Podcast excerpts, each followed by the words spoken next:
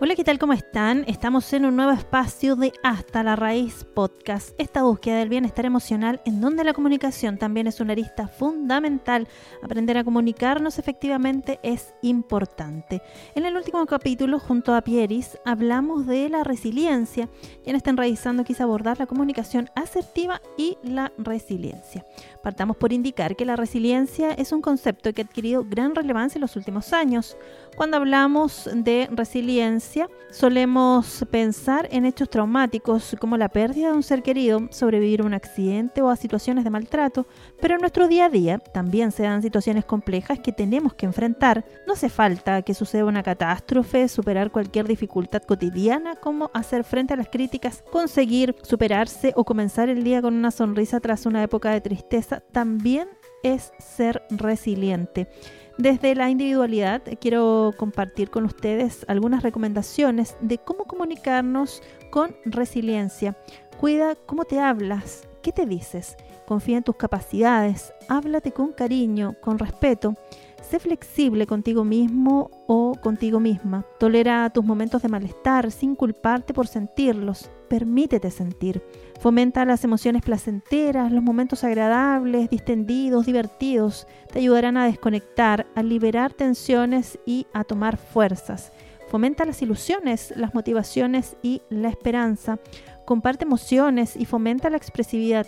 Las personas resilientes liberan sus emociones ante situaciones adversas, expresan lo que sienten y piensan y lo hacen sin generar daño a otras personas.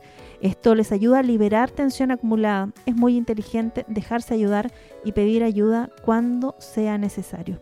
El contacto social también es importante. Elige con quién quieres vivir y quién quieres que te acompañe, con quién quieres crecer, aprender, compartir tu tiempo.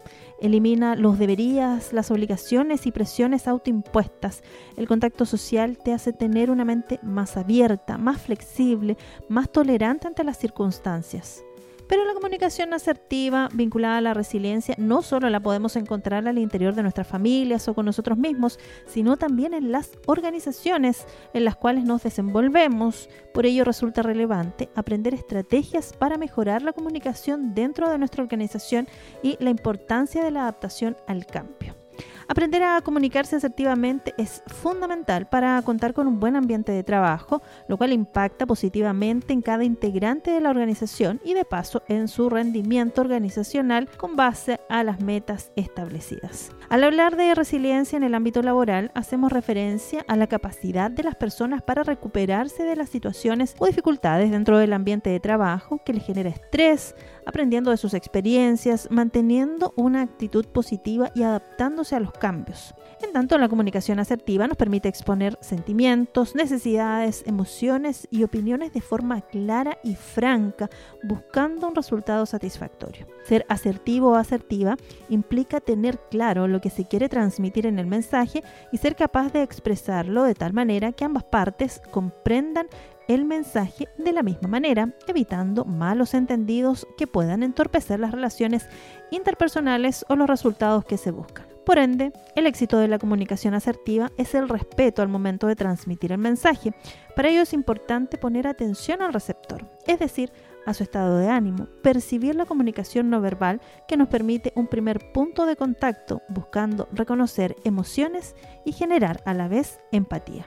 En esta línea es importante que en la organización se favorezca la resolución de problemas trabajando en equipo de manera no conflictiva, consensuar las opiniones, incentivar la cooperación, fomentar el dar y recibir apoyo, prevenir problemas y proponer soluciones, promover la participación de todas y todos en la toma de decisiones. Contar con un equipo de colaboradores resilientes otorga una ventaja competitiva a toda empresa, ya que lograrán hacer frente a situaciones que generan frustración y resistencia de manera positiva, convirtiendo los momentos difíciles en oportunidades de crecimiento. Para cerrar, no debemos olvidar que la resiliencia es una habilidad y por tanto una capacidad que podemos desarrollar y entrenar. Para que nuestro cerebro encuentre ese equilibrio neuroquímico, es necesario gestionar de forma adecuada nuestras emociones. Recuerda, eres un universo lleno de emociones, pensamientos, sueños y sensaciones. Aléjate de la orilla de la desesperanza y pon orden en ese caos. La resiliencia necesita armonía y equilibrio interno.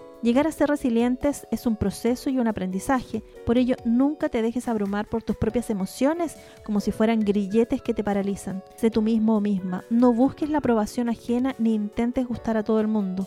No te dejes llevar por el fatalismo ni caigas tampoco en un positivismo poco realista. Se trata de ver las cosas con objetividad, entendiendo además que la adversidad es parte de la vida. Céntrate en el aquí y ahora. Lo que importa es el presente. No anticipes cosas que no han ocurrido ni te sigas lamentando de cosas que ya han pasado. Ayuda y deja que te ayuden. Cuida de tus relaciones sociales y construye vínculos positivos que valgan la pena. Ahí donde apoyarte y crecer como persona en libertad e integridad.